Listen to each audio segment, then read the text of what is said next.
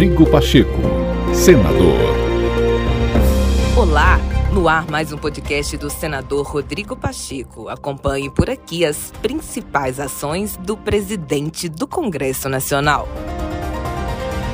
Nesta quinta-feira, o senador Rodrigo Pacheco, presidente do Congresso Nacional, disse que apesar de o país estar em um ano eleitoral, a reforma tributária ainda pode ser aprovada em 2022. Para o presidente do Senado Federal, a PEC 110, que está pronta para apreciação da CCJ, é o texto que melhor reúne os anseios nacionais de uma desburocratização tributária para o Brasil. A reforma tributária é uma reforma que depende muito da arte de ceder para poder ter uma engrenagem mais simplificada, desburocratizada, que funcione no médio e longo prazo.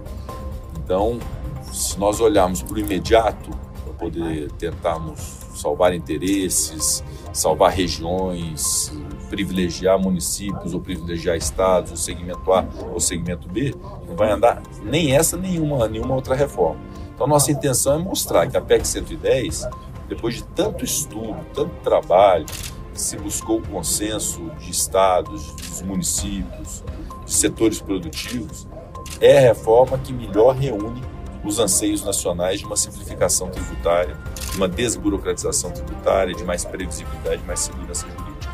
Então, eu acredito muito nos fundamentos da PEC 110, mas, de fato, volto a dizer, reforma tributária não é a arte de conquistar, é a arte de ceder. E se todos os personagens entenderem que tem que ceder um pouco para a gente ter um modelo melhor, ela sai.